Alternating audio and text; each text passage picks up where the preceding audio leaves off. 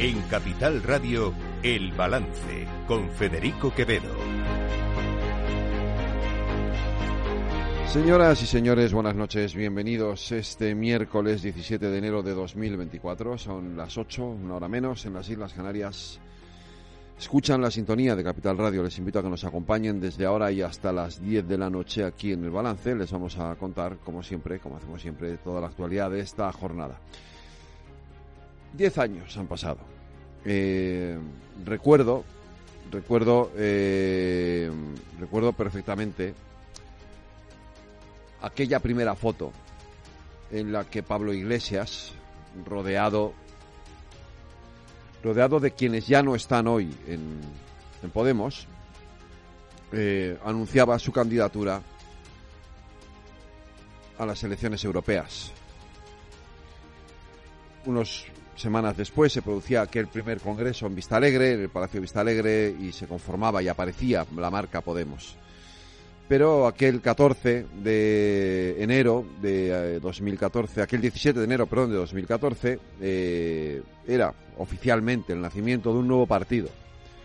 En aquella foto, les digo, insisto, de aquella foto ya no queda nada más que Pablo Iglesias, porque en aquella foto no estaban ni siquiera Yone Belarra ni Irene Montero, aparecerían después en Podemos, pero ya no estaban ni Luis Alegre, ni Carolina Vescanza, ni el propio Íñigo Rejón, ni Jorge Lago, ni ninguno de los que estaban en aquellas fotos, en aquellos orígenes de Podemos, están ya en Podemos.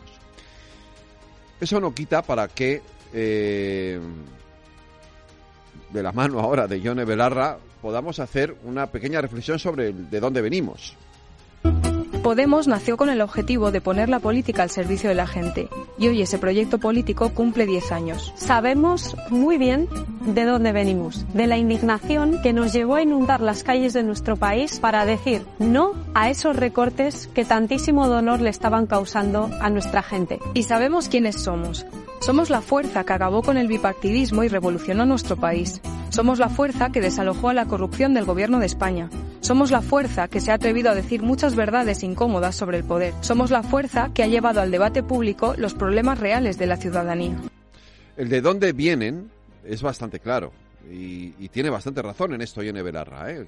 Eh, es un hecho que fueron un revulsivo, Podemos fue un revulsivo para una gran parte de la sociedad. Eh, se atrevieron a enfrentarse a algunos estamentos, algunas estructuras políticas y sociales del país y eso ha hecho que cambiaran probablemente muchos esquemas y muchos paradigmas de la política española. El problema de Podemos es que eh, e, en, este tránsito, en estos diez años, quienes vinieron a cambiar la política se han dejado cambiar por la política. Quienes vinieron a luchar contra la casta se convirtieron en casta. Quienes vinieron a cambiar las estructuras se vieron incorporados a las estructuras. Quienes vinieron a modificar los paradigmas, las referentes de la política española al final se vieron desbordados por esos paradigmas, por esos referentes de la política española. Hoy Podemos, hoy Podemos es un partido con cinco escaños en el grupo mixto que se enfrenta a su a su otro yo, que podría ser Sumar, y que aspira aspira a mantener una mínima cuota de poder en las elecciones europeas. Es decir, el a dónde vamos. Los problemas reales de la ciudadanía. Pero todo esto no lo podríamos haber hecho sin vosotras, porque los últimos meses no han sido fáciles.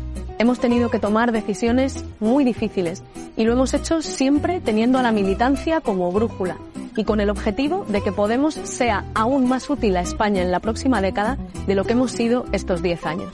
Y os queremos dar las gracias porque habéis defendido esta herramienta política con uñas y dientes. A pesar de la violencia ejercida desde el poder mediático, a pesar de los desprecios en el trabajo o en el bar tras una conversación política, a pesar de recibir muchas veces comentarios despectivos en redes sociales. Y sabemos que con vosotras y vosotros marcándonos el camino, nunca nos vamos a equivocar de bando. Para afrontar esta nueva etapa necesitamos más Podemos que nunca pues más Podemos que nunca es lo que no va a ser. Eso lo tenemos bastante claro. En fin, hoy ya lo saben ustedes, eh, se empiezan a tramitar las enmiendas a la ley de amnistía.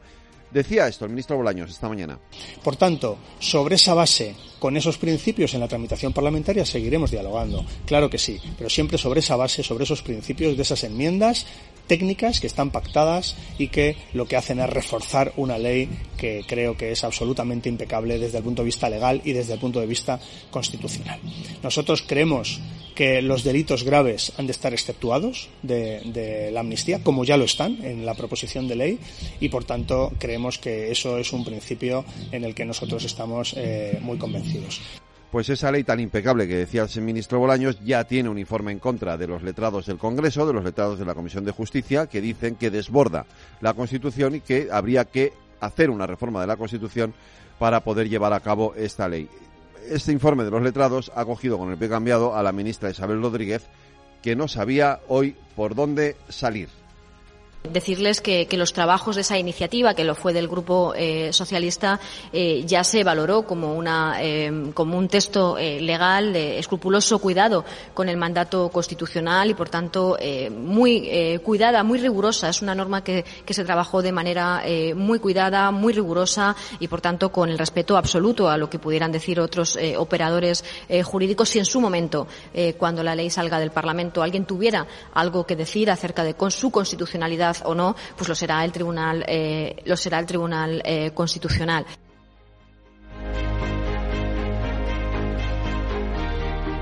Están escuchando El Balance con Federico Quevedo.